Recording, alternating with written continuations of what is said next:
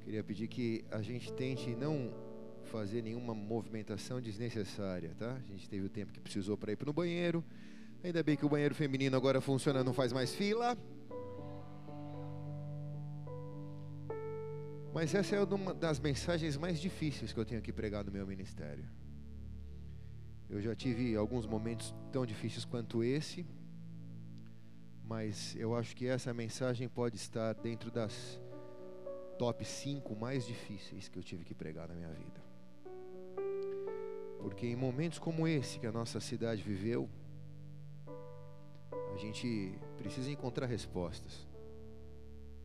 E Deus tem respostas para tudo. Deus tem respostas para tudo através da Bíblia. Você tem um livro de resposta. Você pode ter quantos questionamentos você precisar, quantas dúvidas na vida você tiver. Nesse livro que é a Bíblia Sagrada, Deus tem respostas para todas as suas questões.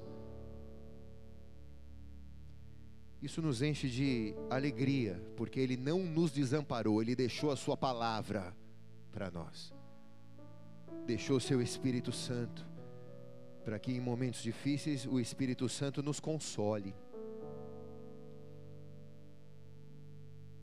E eu queria te convidar a abrir em Apocalipse capítulo 21, versículo 4. A gente viu a nossa cidade chorar essa semana. E a Bíblia diz: Ele enxugará dos seus olhos toda lágrima. Não haverá mais morte, nem haverá mais pranto, nem lamento, nem dor, porque já as primeiras coisas são passadas. Amém. Coloque a mão sobre a palavra, Pai.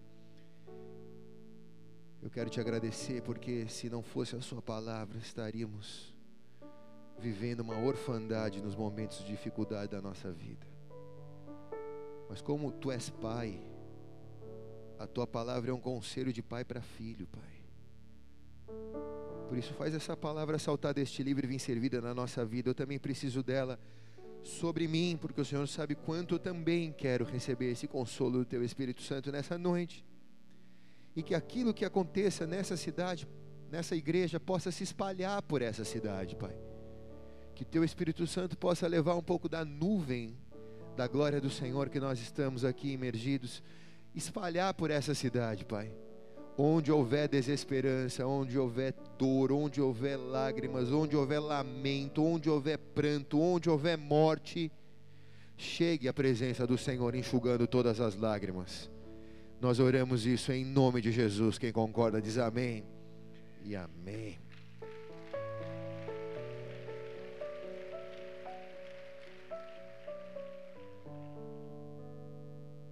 Eu tive a oportunidade essa semana de servir com os nossos irmãos que moram lá no morro e que desde quarta, de quarta a sexta, se desdobraram como voluntários, muitos, outros funcionários que dobraram o turno, para que através do bom prato que Deus confiou a nós, porque quem muito é dado, muito será cobrado nós precisamos sempre ter uma resposta àquilo que Deus tem nos confiado.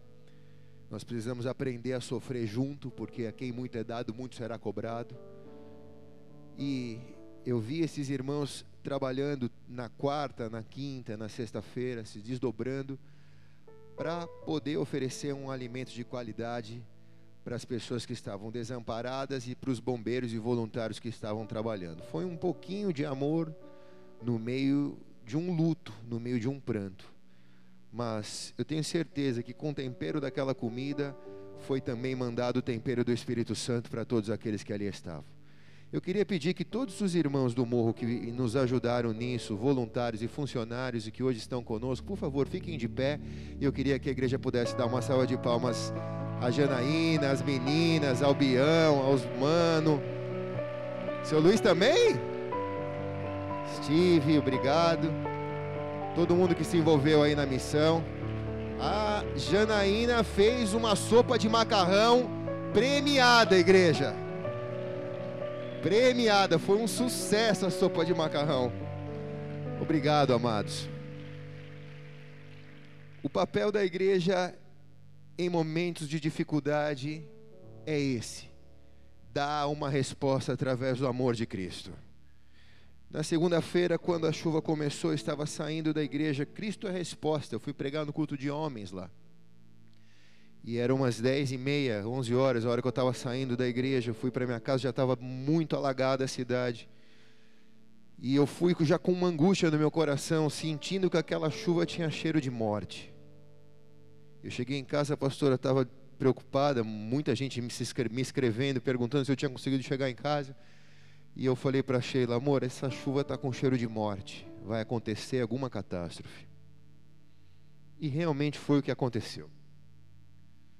Eu conversei com alguns pastores que estavam servindo nessa área de risco. E alguns desses me disseram: Olha, pastor, no meio de toda essa catástrofe, o que a gente mais viu nesses dias foi o amor subindo o morro, a solidariedade subindo o morro, o companheirismo subindo o morro, a unidade subindo o morro. Ninguém subiu para comprar droga. Polícia que não subia, que os bombeiros saíram aplaudidos como herói. Porque quando acontece uma catástrofe como essa, a sociedade começa a enxergar as coisas pelos olhos espirituais. Por isso a igreja tem que ser luz no meio das trevas. Quem está aqui diz amém. Mas a pergunta que todos nós nos deparamos quando vemos e vivemos catástrofes como essa é: onde estava Deus? Por que, que Deus não fez algo? Por que, que Deus não apertou um botão e impediu que tantos inocentes morressem? Onde estava Deus? É o que todos nós nos perguntamos. Todos nós temos um sentimento de revolta, como se Deus pudesse fazer algo e não fez. A sensação que temos é que Deus estava no seu trono, sentado no seu sofá no céu, assistindo à morte de inocentes, e Ele é o Todo-Poderoso, e não pôde fazer nada, o Todo-Poderoso. A verdade dessa pergunta é que ela vem de uma transferência de responsabilidade. Diante de catástrofes, de tragédias, a gente começa a achar, buscar culpados. E a gente começa a transferir responsabilidade. Alguns que dizem, mas são pessoas que se instalaram no lugar de risco. Mas também com a desigualdade social que existe na nossa sociedade, não há espaço mais na cidade para as pessoas viverem, elas tiveram que morar na periferia. Mas também os governantes em campanha eleitoral foram e deram telha para as pessoas construírem os barracos em área de risco. E agora precisam fingir que nunca viram que as pessoas estavam morando na área de risco. E nesse jogo de empurra responsabilidade de um para outro, de um para outro, é mais fácil culpar Deus. É mais fácil culpar Deus por não ter feito nada para impedir que inocentes morressem. E é exatamente a estratégia desse mundo secularizado que nós vivemos. Esse mundo que o inimigo reina, esse mundo que o inimigo é o acusador, o inimigo das nossas almas, ele sempre vai tentar culpar Deus.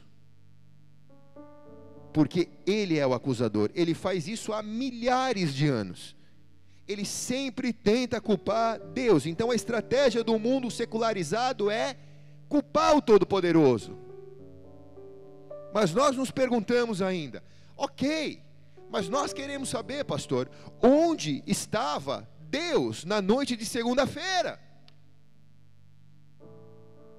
E a mesma pergunta nós fazemos: onde estava Deus em 11 de setembro? Quando as torres gêmeas foram derrubadas em Nova York e milhares de pessoas morreram, pessoas inocentes. Uma grande apresentadora de televisão americana perguntou para a filha do Billy Graham, um dos maiores missionários do nosso tempo, Anne Graham, onde estava Deus enquanto as torres gêmeas eram derrubadas? E ela respondeu: Nós temos, abre parênteses, nós temos dito a Deus para Ele não interferir em nossas vidas, para Ele não interferir em nossas escolhas, para que Ele não interfira em nossas decisões, para que Ele saia da família, para que Ele saia do governo, para que Ele saia das escolas. E como nós podemos exigir que Deus nos proteja se nós convidamos Ele para sair das nossas vidas? Quem está aqui? Onde estava Deus? No dia do massacre da escola Raul Brasil em Suzano. Onde estava Deus? No dia do tsunami da Indonésia. A resposta é simples. Deus estava no mesmo lugar que ele esteve enquanto o seu próprio filho morria na cruz. Ele está nesse mesmo lugar. Marcos capítulo 15, versículo 34, conta desse dia angustiante de Jesus. Que ele bradou em alta voz dizendo: Eli, Eli, lama sabachthani, que traduzido é: Meu Deus, meu Deus, por que me desamparaste? Por que você me deixou? Por que eu estou morrendo sozinho?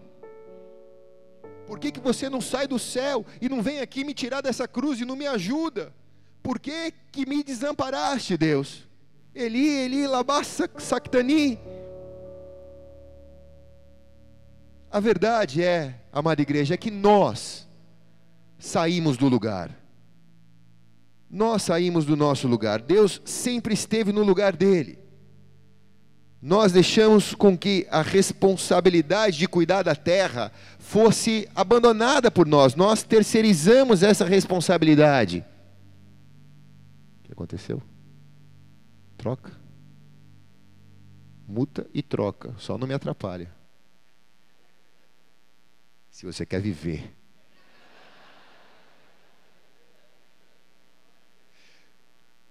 Nós deixamos a nossa responsabilidade de cuidar da terra. Nós vivemos no meio de uma sociedade egoísta, cheia de vaidade, e nós só olhamos para nós. Nós poucos nos importamos com o nosso próximo, nós poucos nos importamos com os outros, nós só pensamos em nós. Nós vivemos iludidos achando que Deus não existe, que Deus é fruto de uma religião. Deus entregou a terra aos nossos cuidados. Isso é fruto de ação humana. Isso não é fruto de ação divina a gente gera os nossos próprios problemas. Nós cuidamos muito mal da terra que Deus confiou a nós. Nós cuidamos muito mal um dos outros também. Por isso acontece desastres naturais. Por isso acontece violência, por isso nós nos matamos. Gênesis 1, 26 diz: E disse Deus: Façamos o homem à nossa imagem, conforme a nossa semelhança Domine ele sobre os peixes do mar, sobre as aves do céu, sobre os animais domésticos, sobre toda a terra, sobre todo réptil que se arrasta sobre a terra. Como Deus nos disse, domine tudo, domine a terra, cuide da terra. Terra não é minha, eu estou dando para vocês. Fiz e agora vocês dominam a terra. E ao invés de dominarmos a terra corretamente, nós destruímos a terra nós se auto-sabotamos. E Deus, quando assiste uma catástrofe como essa, Ele não faz acepção de pessoas. Pessoas que são cristãs também morrem em desabamento.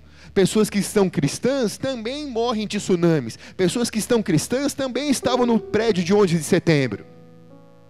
Deus não faz você cristão, se ele não estará, só os ímpios morrerão. Deus não faz acepção de pessoas, porque nós somos seres humanos. Todos nós temos a responsabilidade de cuidarmos da terra que o Senhor confiou a nós e um dos outros, como diz a palavra. Agora, tecnicamente, a criação está em crise por causa de nós não cuidarmos direito, de não dominarmos direito a terra. Tecnicamente, nós estamos vivendo em crise, igreja. E por que, que vivemos em crise? Eu disse isso ao Libório esses dias. Porque parte, escute bem, parte do avivamento que o mundo precisa viver, ele passa por um entendimento ambiental que a igreja precisa ter. Ele passa por uma restauração ambiental que a terra precisa ter, porque a terra está em colapso. Tecnicamente, o primeiro trabalho que Deus deu ao homem foi cuidar da terra, foi o primeiro trabalho, e nós não estamos fazendo a primícia do nosso trabalho.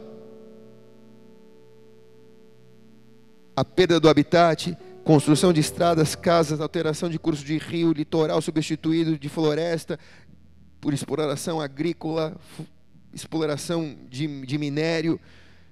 A gente viu Brumadinho, como foi triste assistir tudo aquilo. O que foi aquilo? Ganância humana. Introdução de espécies invasoras trazendo e se alastrando e trazendo redução da população. O que, que é isso que a gente está vivendo desse coronavírus? Isso é introdução de espécie invasora, trazendo colapso na população brasileira. Poluição. Nós estivemos no Rio de Janeiro no nosso evento de carnaval e eu estava num restaurante, o governador entrou e o menino falou para mim, falou, pastor, quando o governador entra aqui, sabe o que acontece? Eles falam assim, serve água da casa, que é a água da torneira. Lá no Rio serve muito água da casa, né? Que é a água da torneira. Serve água da casa para o governador, começaram a gritar. Serve água da casa para o governador. Por quê? Porque a água do Rio de Janeiro está poluída, está tá contaminada. Então tu é governador, não vai beber água normal, não vai beber água mineral, vai beber a água contaminada. A população inteira está bebendo, o senhor beba também. Poluição dos solos, radiação, liberação de organismo geneticamente modificado, que se não é esse coronavírus, o que é? alterações climáticas, tudo isso tem feito com que a Terra entre em colapso. E nesse momento, onde as catástrofes naturais acontecem, porque a Terra está em colapso, porque a sociedade também está em colapso nos seus, nos seus relacionamentos.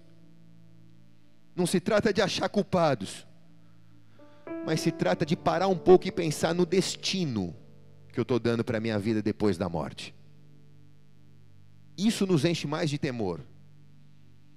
Porque se a única verdade e certeza que todos nós temos aqui essa noite é que um dia nós vamos nos deparar com a morte, seja ela uma morte natural ou seja ela uma morte acidental.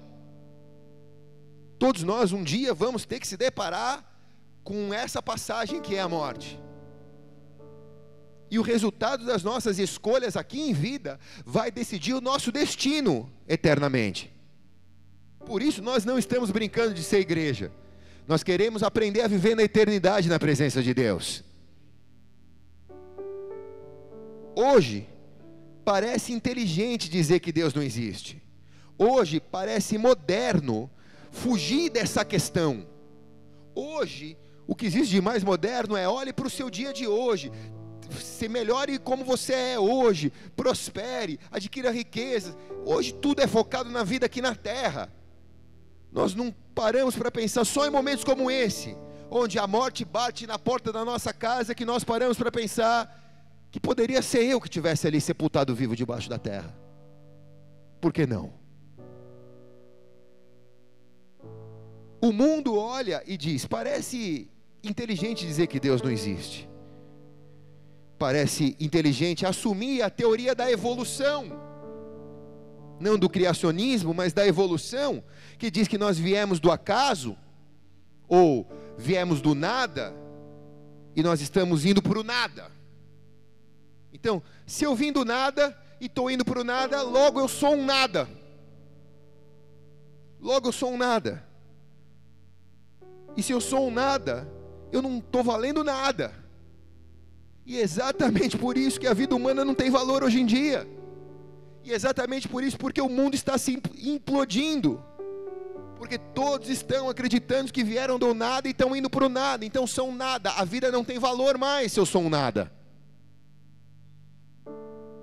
Passamos por momentos como esse e nem sentimos a dor de ver vizinhos nossos morrendo. Não sentimos a dor porque a vida não tem valor. Ela começa a ter valor se é um ente querido. Aí ela começa a ter valor para mim porque tem um afeto emocional, sentimental. Mas o conceito de que eu sou um nada, porque eu vim do nada e estou indo para o nada, é o que está plantado na mente social da nossa geração. O mundo está olhando e está dizendo: onde está Deus? Onde está Deus? E a Bíblia vem e responde claramente onde está Deus. A Bíblia diz no Salmo 113, 4: Exaltado está o Senhor acima de todas as nações, a sua glória acima dos céus. Quem é semelhante ao nosso Deus, que tem o seu assento nas alturas e que se inclina para ver o que está no céu e na terra?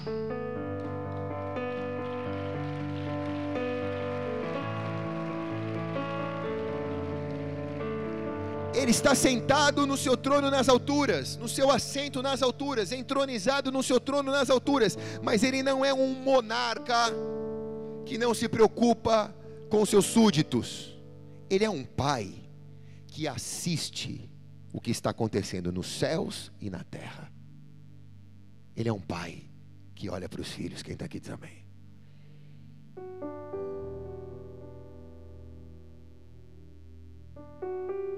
Eu gosto de Daniel, do profeta Daniel, falando para o poderoso rei Nabucodonosor, um dos caras mais poderosos que existiram na terra, rei da Babilônia. Daniel chega para esse grande homem, em Daniel capítulo 2 e diz: Nabucodonosor, existe um Deus nos céus. Existe. Existe um Deus nos céus. Eu gosto de ver Jó no meio da maior catástrofe humana que um ser humano viveu e pôde suportar, dizendo em Jó 42:2: Bem sei que tudo podes e que nenhum dos teus propósitos pode ser impedido, Senhor. Bem sei que tudo podes Está falando o cara mais quebrado, o cara que foi mais moído. A maior catástrofe humana que a Bíblia relata foi a vida de Jó. Ele está dizendo: Eu sei que tudo podes e que nenhum dos teus propósitos vão ser impedidos sobre a terra, Senhor. Existe um Deus nos céus, igreja. Existe um Deus nos céus e Ele tudo pode, e aquilo que Ele prometeu, Ele vai cumprir, porque Ele é fiel e justo, diz a Sua palavra.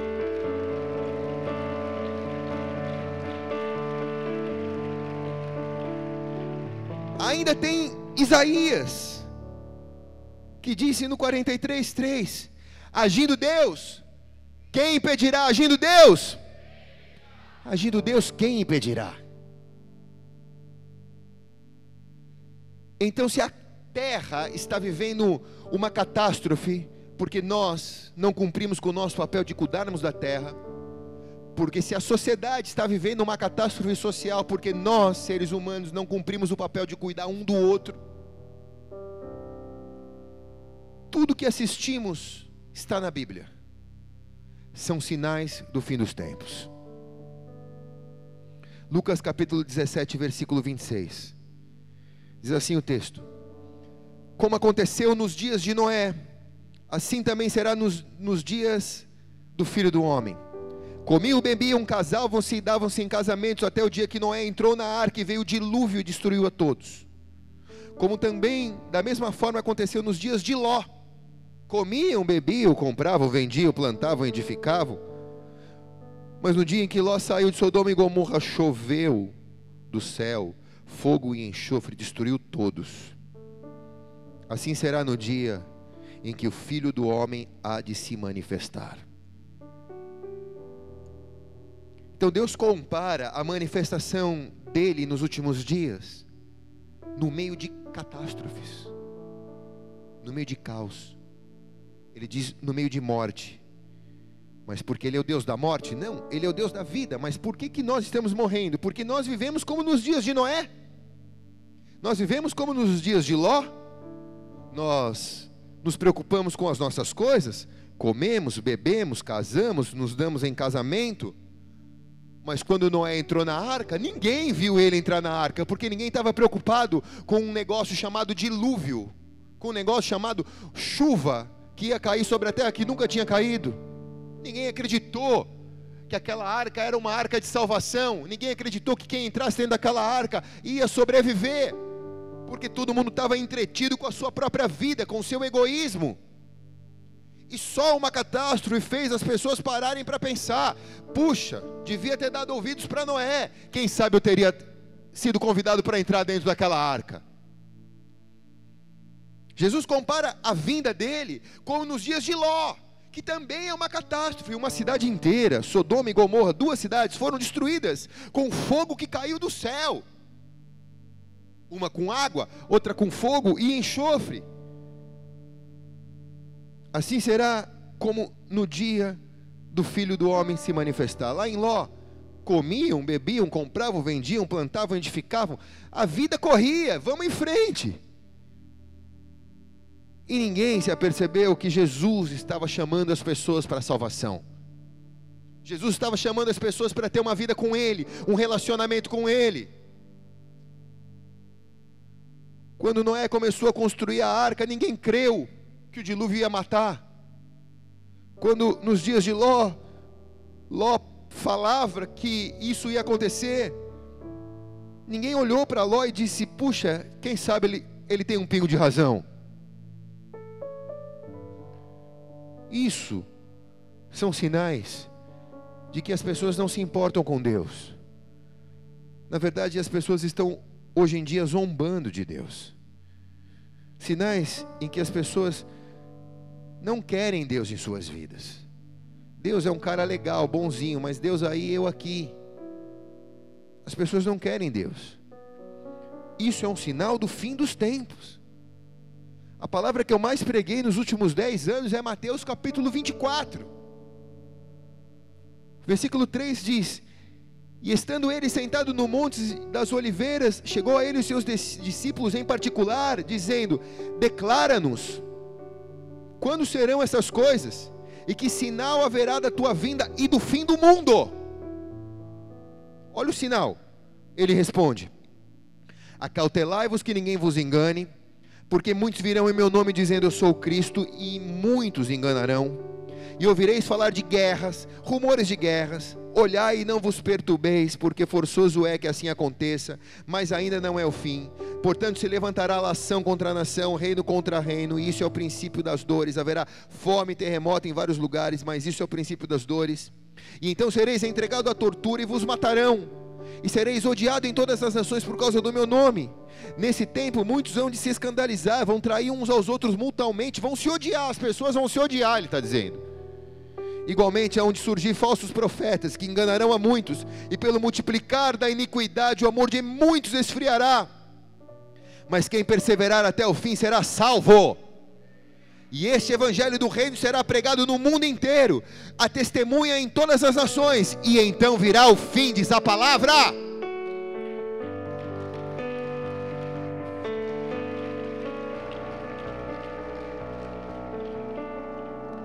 Essas, essas tragédias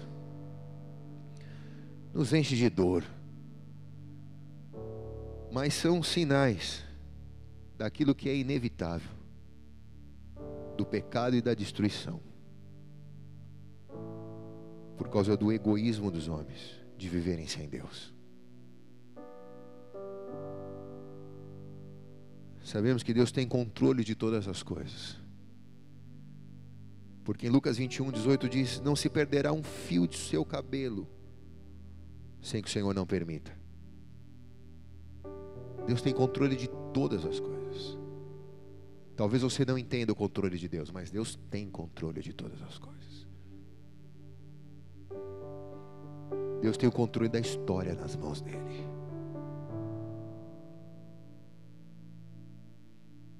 Como que eu consigo, pastor, viver numa terra em caos? Como eu consigo viver no meio de uma terra destruída? No meio de tanta violência e tragédia? Simples. Você precisa priorizar ter uma vida com Deus. É o único caminho para você conseguir sobreviver nos dias de Noé e nos dias de Ló. é ter uma vida com Deus. Quem está aqui diz amém. Para que eu priorize isso na minha vida, eu tenho que aprender o que é santificação, santidade, que significa no grego separar-se, apartar. Eu tenho que aprender a me separar do pecado, porque eu não consigo agradar dois senhores. Eu não consigo servir a Deus e servir o meu coração, servir os desejos carnais, servir a minha alma. Eu preciso aprender o que é pecado primeiro. E eu preciso pedir para que o Espírito Santo me dê forças para que eu me separe do pecado. Se eu quero priorizar Deus na minha vida, eu preciso temer a palavra de Deus e me santificar. Eu preciso me santificar dos valores da terra para começar a viver os valores do céu. Me separar dos valores da terra para começar a viver os valores do céu. Eu não consigo importar os valores da terra para viver no céu com os valores da terra, não são os mesmos valores. Eu preciso me santificar para viver como um discípulo de Jesus, não como um fã, nem como um membro de uma igreja, mas como um discípulo de Jesus. Quem está aqui diz amém, igreja. Eu queria nessa noite dizer que Deus está te chamando para viver com Ele, cara. Ele quer que você priorize ainda mais a presença dEle na tua vida. Ele quer que você se santifique mais ainda. Ele quer que você venha mais para a presença dEle. Ele quer que você se entregue mais, porque Ele tem um plano com você. Nenhum fio da sua cabeça vai cair sem que o Senhor não permita. A catástrofe passou pela nossa cidade, ceifou 40 pessoas 50 pessoas. Mas você está aqui. Você está ouvindo a palavra de Deus. Deus está te dando a chance de ouvir essa palavra essa noite. Para que você tema a palavra de Deus e priorize ter uma vida com Deus. Mas, pastor, não dá para deixar para amanhã. Se a palavra está chegando hoje para você, porque Deus está te chamando hoje. Lucas 21, 28 diz: Ora, quando essas coisas começarem a acontecer, exultai e levantai as vossas cabeças, porque a vossa salvação está próxima. Quando Mateus 24 começar a acontecer, guerras, rumores de guerras, dores, doenças, catástrofes, tragédias, Deus diz: exultai, levantai as vossas cabeças para o alto. Deus está dizendo: olha para o céu, olha para os modos operandi do, do céu, olha para Jesus, levanta a sua cabeça para o céu, busca aquilo que o céu está te mostrando. Tira o seu olhar das coisas da terra, busca Deus, levanta suas, a sua cabeça, porque a sua salvação está próxima.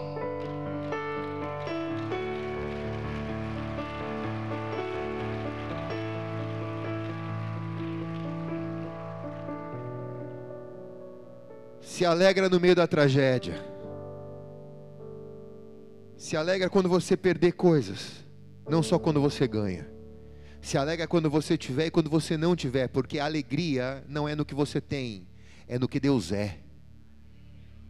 É no que Deus é. Quem está aqui diz amém. A alegria do Senhor é a tua força, diz a palavra. Então se alegra no Senhor. Não, não dependa de nada para que você se alegre, já se alegra na presença de Deus. Exultai-o, diz a palavra. Levantai as vossas cabeças, porque a salvação está próxima, diz a palavra. Mesmo quando você enxerga os seus defeitos, Deus não quer que você se vista de autocomiseração, mas quando você consegue enxergar um defeito Deus se alegra, porque o fato de você enxergar o defeito seu é a chance que Deus tem de te mostrar que você precisa se corrigir. Então se alegra. Quando Deus mostra uma situação que é uma dura situação, às vezes é algo que te surpreende. Pô, perdi o trabalho, pastor, está uma situação dura lá em casa. Eu era o único que estava segurando com a grana, agora perdi. Como que eu me alegro numa condição como essa? Levanta para o céu que você vai enxergar a resposta que está por trás disso, cara. Ame a Deus. A Bíblia diz: a sua redenção está próxima. sua salvação está próxima. Tudo isso que nós estamos vivendo na terra, não apenas aqui na cidade, mas na terra, tudo isso é fruto da ausência de Deus do coração humano. E nós não estamos falando de religião, nós estamos falando da presença do verdadeiro Deus, do vivo Deus, do vivo Deus no coração humano. Tudo isso é ausência de Deus. Deus deseja que a gente restaure a terra. Deus deseja que os filhos dele caminhem em glória sobre a terra, levando a presença dele de glória em glória, de vitória em vitória, mesmo cruzando o vale da sombra da morte, mesmo passando por momentos difíceis, mesmo tendo que administrar crises, mas se alegra no Senhor, a sua salvação está próxima. Seu casamento está em crise, aprende a administrar a crise, se alegra no Senhor, porque a salvação, sua salvação está próxima. Você está vivendo crises numa área financeira, numa área emocional, na sua área espiritual, aprenda a continuar caminhando no meio das crises,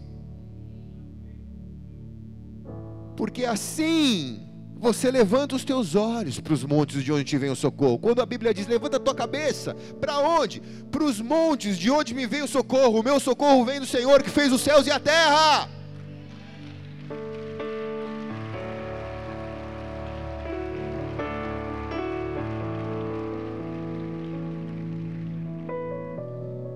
Nós agradecemos a Deus pela oportunidade que tivemos no sábado de encontrar os corpos daquela família e de sepultá-los. E, e de ter a chance da vida seguir em frente. De ter a chance de a gente não ficar carregando esse, esse luto mais dias na nossa cidade. Mas o que muda agora para nós? O que muda para nós?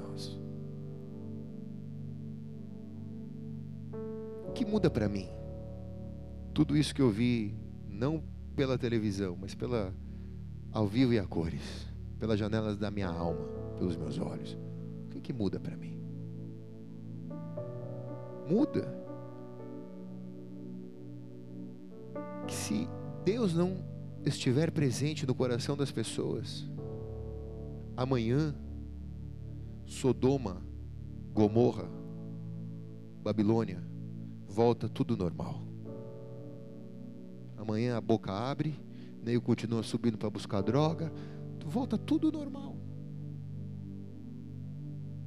A única chance que temos de mudar a humanidade, de mudar a terra, é levar Deus para o coração das pessoas. Quem é você? Você é o embaixador desse Deus. Deus vai te fazer porta-voz disso nessa geração. A gente pode salvar a terra. A gente pode trazer o reino de Deus na terra. A gente ora isso toda vez que a gente ora o Pai Nosso. Venha a nós o teu reino, seja feita a tua vontade, assim na terra como é nos céus. Mas para eu trazer o céu na terra, precisa da ponte. E qual é a ponte? Qual é o elo perdido? Jesus. Sem Ele eu não trago céu na terra. E onde Ele mora? Nessa igreja? Não, Ele não mora nessa igreja, Ele está aqui. Porque eu e você estamos. Porque se a gente não tiver aqui, ia ser um prédio vazio, um endereço na rua Padre Anchieta. Ele mora na onde? No meu coração, no teu coração.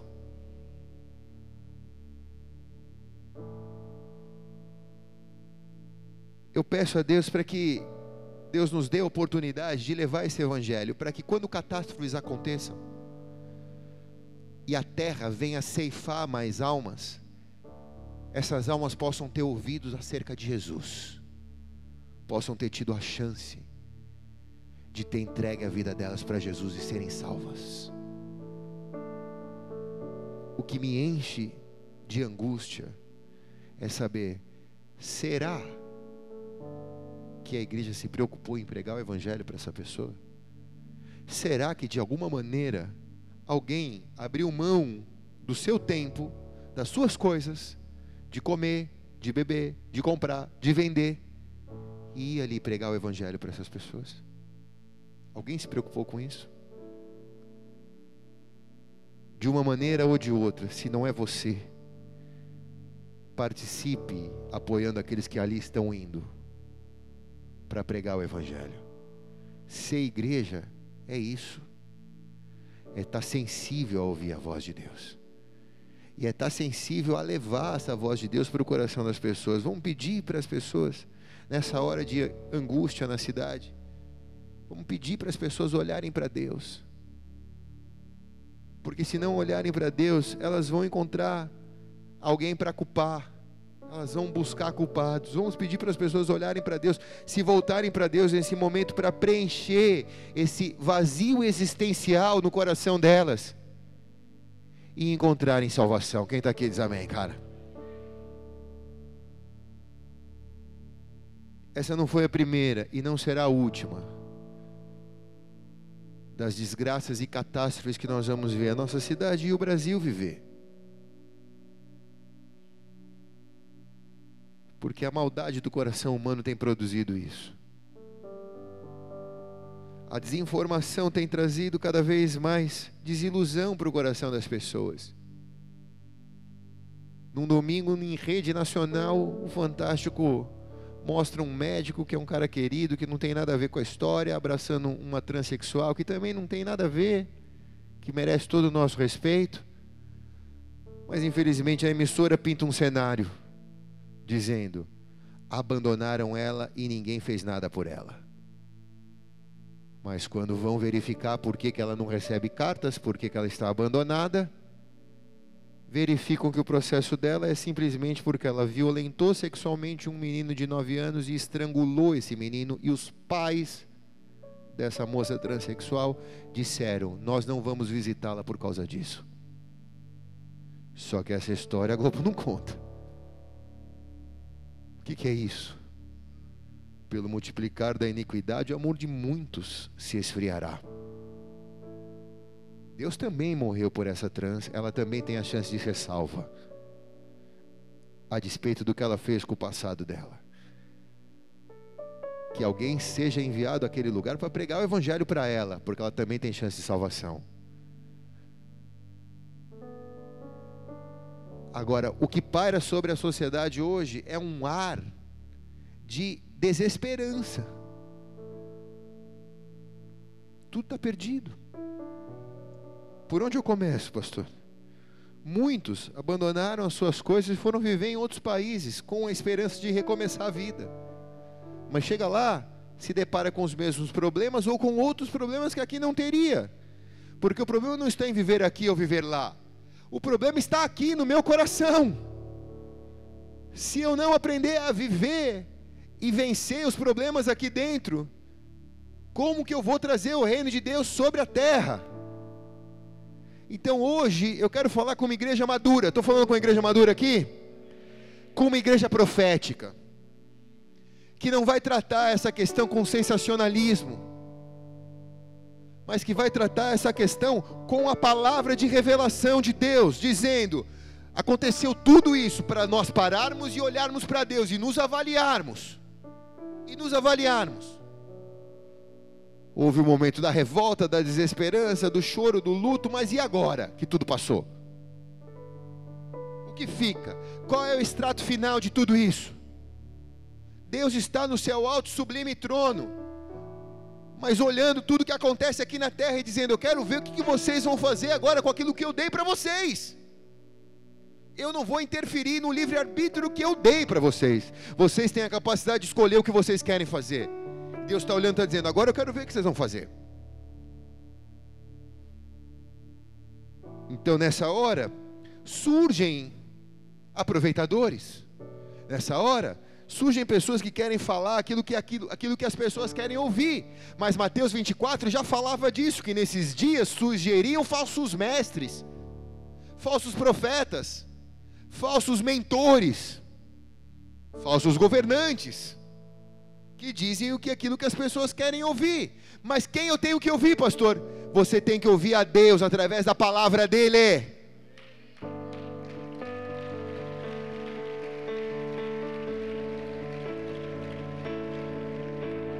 Porque só Ele pode preencher o vazio do nosso coração. Só Ele pode tirar a angústia do nosso coração.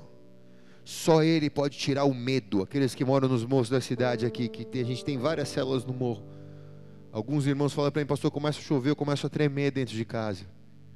Só Deus pode tirar o medo. Só Deus pode tirar o medo. Como que eu me encho de Deus? Feche seus olhos agora.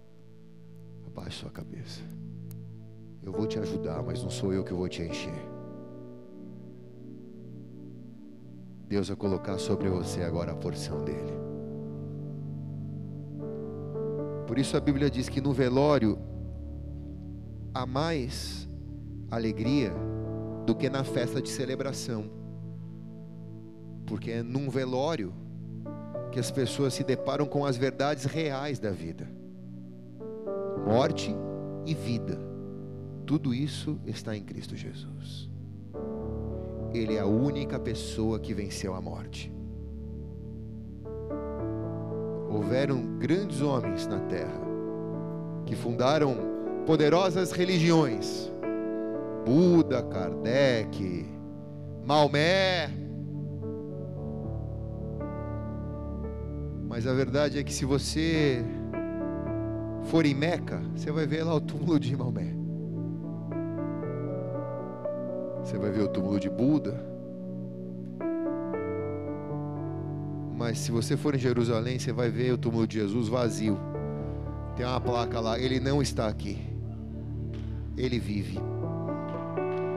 Ele é o único que venceu a morte, cara. Ele ressuscitou.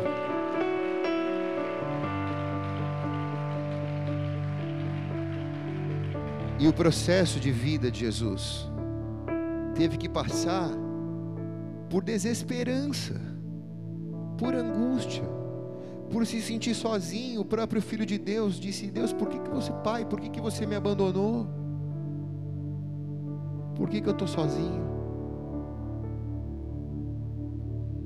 No terceiro dia ele ressuscitou. E ele fez isso para que todo aquele que nele crê tenha vida e tenha uma vida eterna tem a vida abundante aqui na terra, mas tem a vida eterna depois da morte. A eternidade só pode ser fruto da promessa de quem venceu a morte e que se tornou eterno. Jesus, Ele é a eternidade. Então, aqueles que se deparam com a morte, precisam ter a sensibilidade de saber que é na vida que você escolhe onde você vai depois da morte. E se você reconhecer que Jesus é o seu Senhor e o seu Salvador, eu só vim essa noite para fazer essa oração. Tudo que eu preguei aqui é só para orar por você. Se você reconhecer que Jesus precisa ser o seu Senhor, Ele precisa ser o seu Salvador, a Bíblia diz que Ele vai escrever o seu nome no livro da vida, onde te dá acesso à eternidade. Mas, pastor, me explica a eternidade. Cara, eu estou há 25 anos tentando entender a eternidade, eu não sei, não consigo te explicar. A gente pode conversar um pouco sobre ela depois, mas eu só vou conhecer a eternidade no dia que eu morrer. Essa é a verdade. E o que, que eu faço aqui na terra? Espero morrer? Não, eu me preparo para aprender a viver na eternidade, na presença de Deus para isso que serve a igreja. Igreja não serve para arrancar teu dinheiro, igreja não serve para entreter o teu domingo à noite, igreja não serve para você conhecer pessoa, para achar alguém para casar, igreja não serve para isso, igreja serve para te treinar para viver no céu.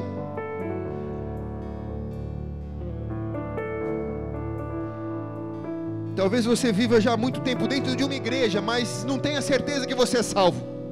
E essa palavra também é para você. Porque quis Deus que você não tivesse debaixo da terra agora. Quis Deus que você tivesse aqui na igreja hoje, Ele te salvou. Para que você pudesse olhar para Ele e reconhecer que a sua salvação está próxima.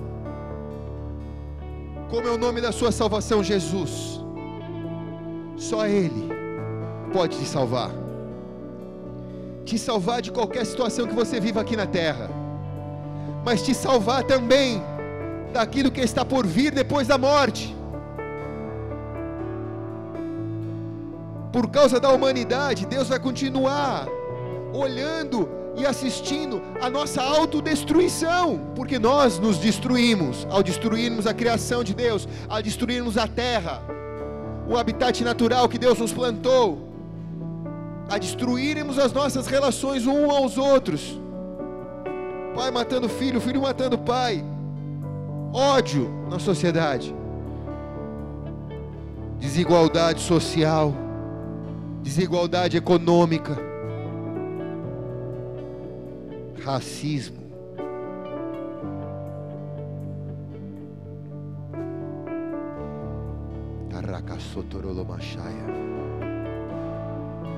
Engano, pessoas que se sentem mais que as outras. Cara, olha para você agora.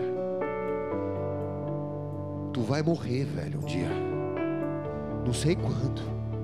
A Bíblia diz: essa noite, louco, a Bíblia diz: louco, se essa noite pedirem a tua alma, o que tens preparado e para onde vai, diz a palavra. Se essa noite você que se de, tiver que se deparar com a morte, e aí, cara? Adianta tu dizer, minha mulher era uma mulher de oração, minha mãe orava por mim no culto das mulheres da igreja.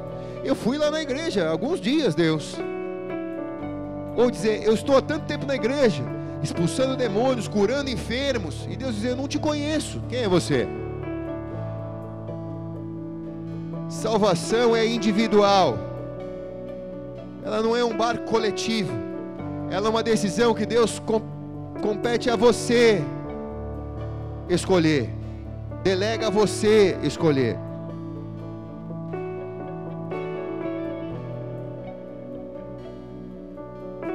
Eu olhei para esses dias e disse: Senhor, eu quero rever a minha salvação. eu quero rever a minha salvação. Porque quando eu senti o cheiro de morte na chuva, eu disse: Senhor, eu quero rever a minha salvação. Sabe, não é medo, mas é temor. É temor. É temor, porque ali não vai ter nome nem sobrenome, nem currículo eclesiástico ou espiritual. Ali vai ter quem é e quem não é quem é filho e quem não é filho. Mas todos que receberem a Jesus como Senhor e Salvador, o Senhor deu poder de serem chamados de filho, diz a palavra.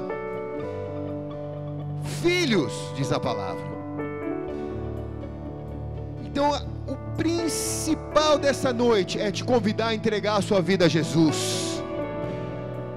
Se você quer fazer isso agora, coloque a mão sobre o seu coração, eu quero te ajudar.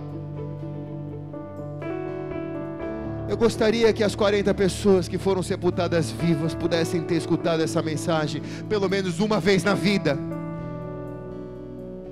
para terem a chance de viver o que aqueles que vão entregar a vida para Jesus agora viverão.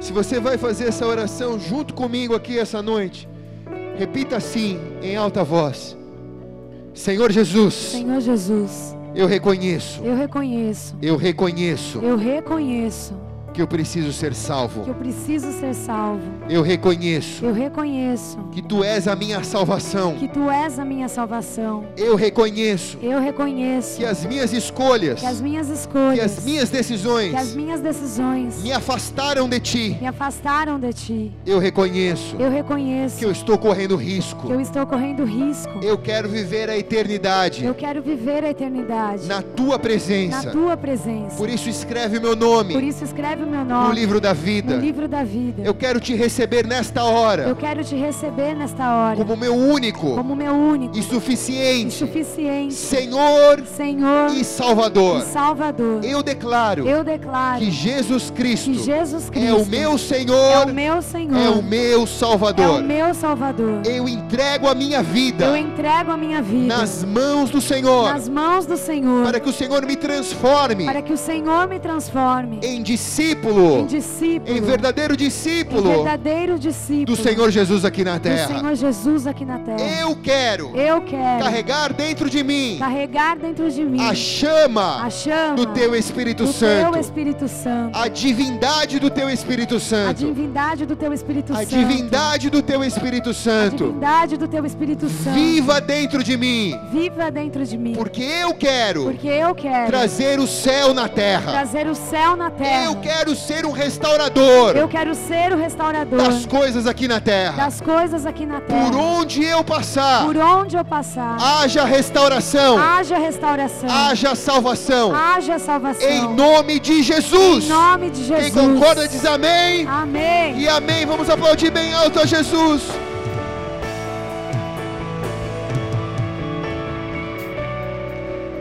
Vamos nos colocar de pé.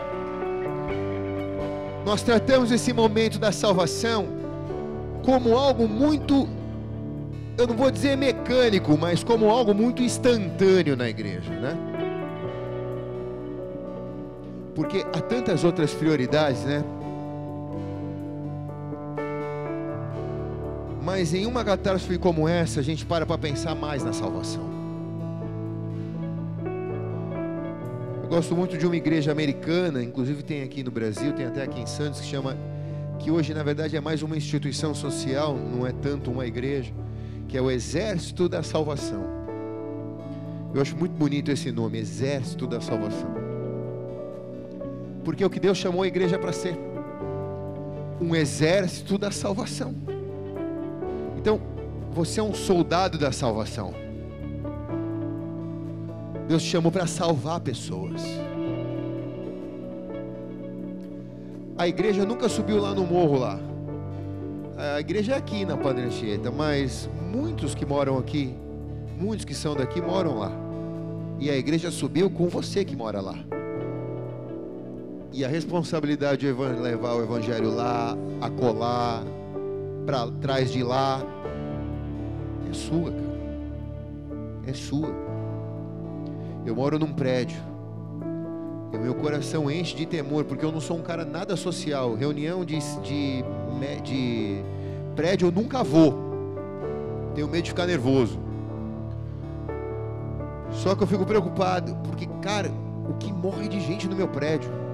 Toda vez que eu entro no elevador, tem uma, uma carta lá avisando que o morador do apartamento não sei o que faleceu. Ou eu moro num asilo, ou alguma coisa está acontecendo nesse prédio aqui. Só que o que me preocupa é dizendo, cara, eu moro aqui. Será que alguém pregou o evangelho? Ou será que eu sou a pessoa mais próxima dessa pessoa?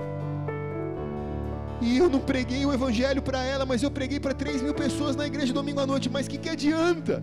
Se eu sou o Jesus mais próximo daquela pessoa, cara, tu tá entendendo? Quem tá aqui também?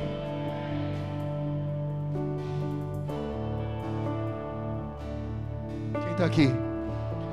Você é o Jesus mais próximo das pessoas que estão ao redor de você.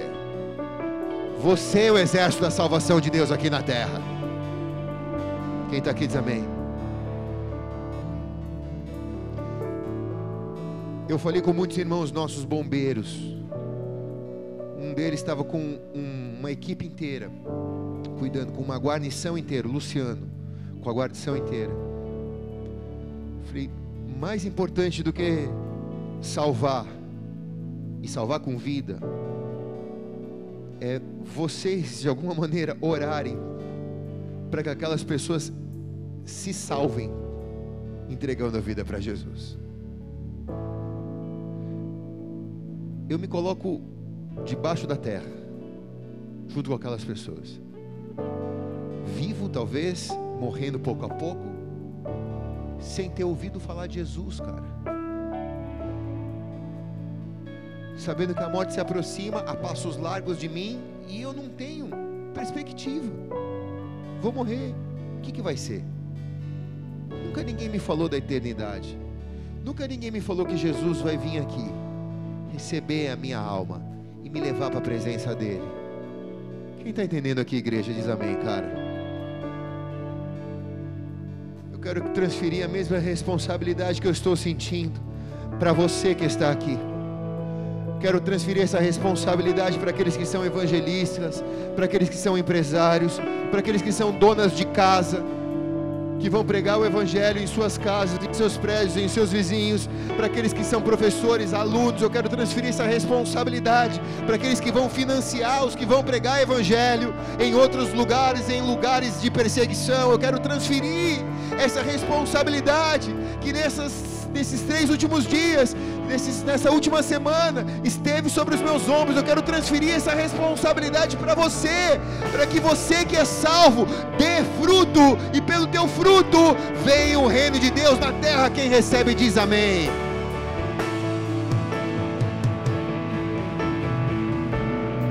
Se você fez a sua oração de entrega para Jesus hoje pela primeira vez na sua vida, se você nunca fez essa oração que você fez hoje aqui, você fez a melhor coisa da sua vida agora. A melhor coisa, cara, eu te garanto. Você carimbou o teu passaporte para a eternidade. Agora constrói um relacionamento com Jesus, porque Jesus não é o gênio da lâmpada, que você faz uma oração e ele aparece para realizar os teus pedidos. Não. Constrói o seu relacionamento com Jesus, aprende do que Jesus gosta para você fazer e aprende daquilo que entristece o coração de Jesus para você parar de fazer. Isso não tem a ver com religião, isso tem a ver com amor. Quem está aqui diz amém, cara. Eu quero agradar quem eu amo, por isso eu paro de fumar. Eu quero agradar quem eu amo, por isso eu paro de mentir. Eu quero agradar quem eu amo, por isso eu paro de brigar. Eu quero agradar quem eu amo, por isso eu estou me mudando de dentro para fora, me transformando num homem, numa mulher melhor. Quem está aqui diz amém. Recebe essa palavra no teu espírito. Se você fez esta oração pela primeira vez, tem uma luz vermelha acesa lá atrás. Você precisa antes de ir embora passar ali e deixar o teu nome. Acontece uma parada terça-feira à noite aqui na igreja que a gente chama de célula. Em mais de 50 casas de Santos. Tem no morro, tem na zona noroeste. Tem tudo quanto é lugar da cidade. Tem lugar que uma cela é quase vizinha da outra que eu quero que você vá lá? Para você receber um convite para ir numa cela, porque essa igreja é grande, cara. Ela é muito numerosa. E eu não consigo te treinar se você não for numa célula. Você vai ser ouvir uma boa mensagem se você vier domingo aqui à noite, porque eu sou pregador de quem vem, mas eu sou pastor de quem vai na célula. Se você for numa célula, eu consigo saber quem é você. Consigo te convidar para tomar um café da manhã comigo, com a pastora, que a gente faz aqui uma vez a cada trimestre. Era bimestre, virou trimestre. Não vai te custar nada, ninguém vai te cobrar nada, tá, irmão? Mas eu consigo te ajudar a tirar suas dúvidas. Como? Pela célula. Orar por você, como? Pela célula. Suportar você, como? Pela célula. Treinar você para quê? Para você ser feliz. Para você aprender a se livrar do enganoso coração humano que é mais perverso do que todas as coisas. Então, vai numa célula. Nessa terça-feira voltou a célula, voltou terça agora.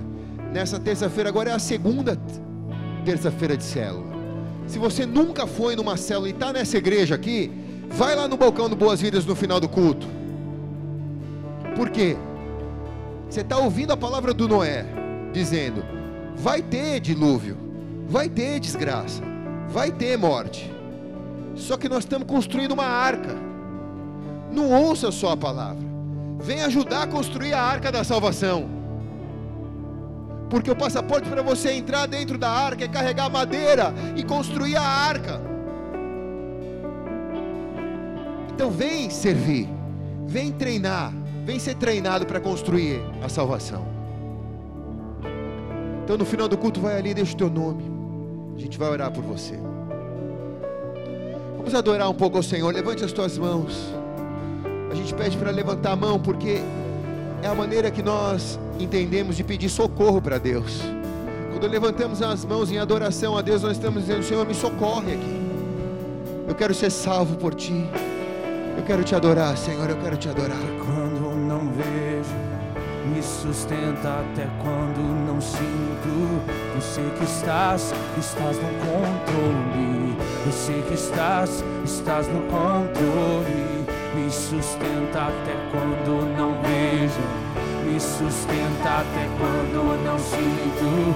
Eu sei que estás, estás no controle. Eu sei que estás, estás no controle. Me sustenta até quando não vejo. Me sustenta até quando não sinto. Você que estás, estás no controle. Você que estás, estás no controle. Me sustenta até quando não vejo. Me sustenta até quando não sinto. Eu sei que estás, estás no controle. Eu sei que estás, estás no controle. Me sustenta até quando não vejo. Me sustenta até quando não sinto. Eu sei que estás, estás no controle. Oh, meu Deus, Deus de promessas, caminho no deserto, luz na escuridão. Meu Deus, esse é quem tu és. Meu Deus é Deus de milagres, Deus de promessas, caminho no deserto, luz na escuridão. Meu Deus, esse é quem tu és.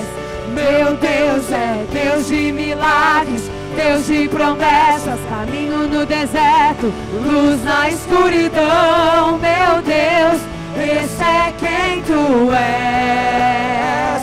Meu Deus é Deus de milagres, Deus de promessas, caminho no deserto, luz na escuridão. Meu Deus, esse é quem tu és. Diga que Ele te sustenta. Me sustenta até quando não vejo. Me sustenta até quando não sinto. Eu sei que estás, estás no controle. Eu sei que estás, estás no controle. Me sustenta até quando. Me sustenta até quando não sinto. Você que estás, Está no controle. você que estás. Está no controle. Me sustenta até até quando não vejo. Me sustenta até quando não sinto. Eu sei que estás, estás no controle. Eu sei que estás, estás no controle. Me sustenta até quando não vejo. Me sustenta até quando não sinto. Eu sei que estás, estás no controle. Eu sei que estás, estás no Meu Deus controle. é Deus de milagres. Deus de promessa, caminho no deserto, luz na escuridão. Meu Deus, esse é quem tu és. Meu Deus é Deus de milagre, Deus de promessa, caminho no deserto, luz na escuridão. Meu Deus, esse é quem tu és. A tua igreja declara: Meu Deus é Deus de milagres.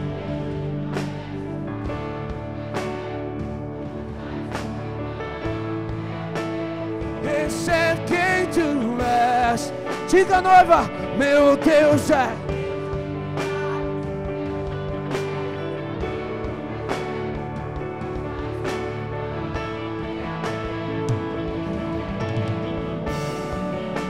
Ele me sustenta. Me sustenta até quando não vejo. Me sustenta até quando não sinto. Eu sei que estás, está no controle. Eu sei que estás, estás no controle. Me sustenta até quando não vejo. Me sustenta até quando não sinto. Eu sei que estás, estás no controle. Eu sei que estás, estás no controle. Me sustenta até quando não vejo. Me sustenta até quando não sinto. Eu sei que estás, estás no controle. Levante suas mãos aos céus. Salva-nos, Senhor, salva-nos de nós mesmos. Salva-nos de nós nos destruirmos, Deus. E de destruirmos o nosso próximo. De destruirmos a criação. Salva-nos, Senhor. Salva-nos, Pai. Vem com o teu coração novo e coloca sobre nós, Deus para que possamos nos alegrar no meio dessa tempestade, para que possamos encontrar consolo nas palavras do Teu Espírito Santo. E força para seguir adiante, Senhor. E força para ir em frente. Desperta em nós, Senhor, a importância de levarmos o Teu reino por onde formos. E de sermos mais sérios nisso, mais do que já somos. Nos ajuda com isso, Espírito Santo. Coloque a mão sobre o seu coração.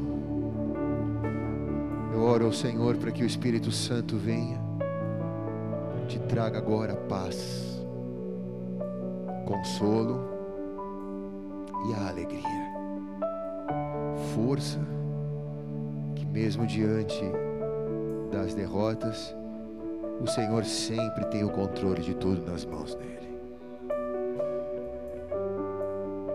Que venha sobre você coragem para seguir adiante agora. E que o Espírito Santo te treine para que você seja o exército da salvação nesses dias. Nós te agradecemos, Pai. Em nome de Jesus, amém. Vamos aplaudir a Jesus.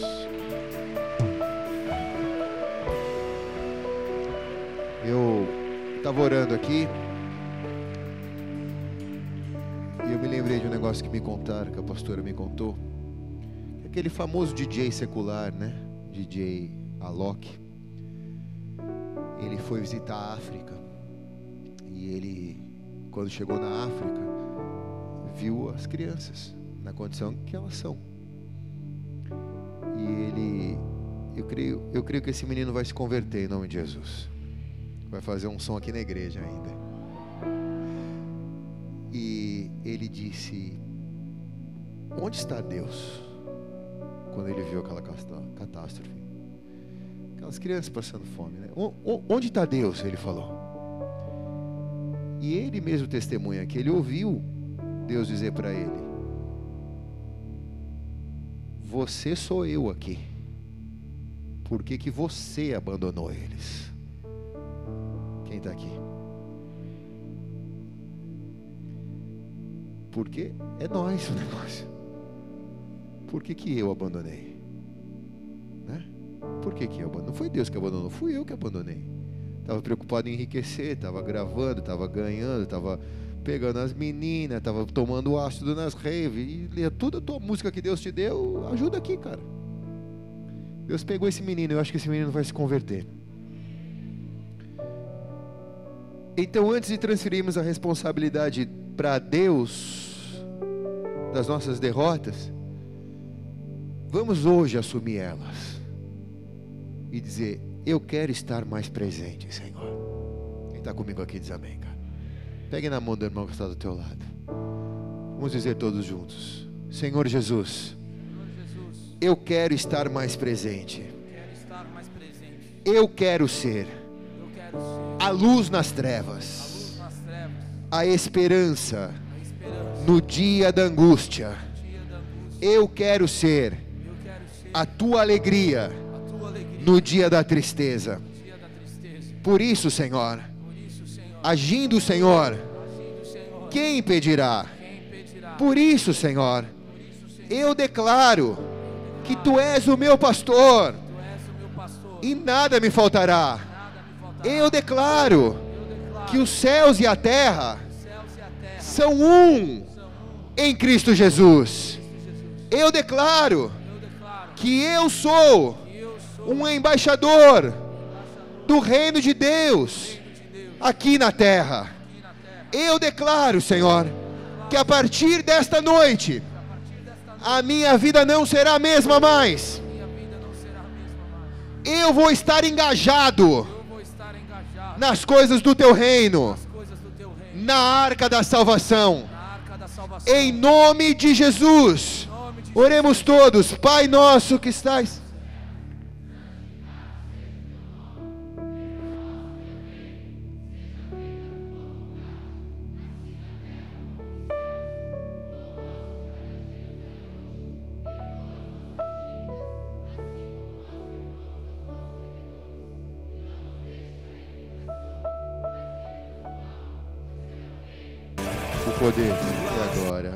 sempre. Amém e amém. Eu te abençoo. Vai para uma semana de vitória. Dá um abraço, irmão, que está do teu lado. Vai na paz!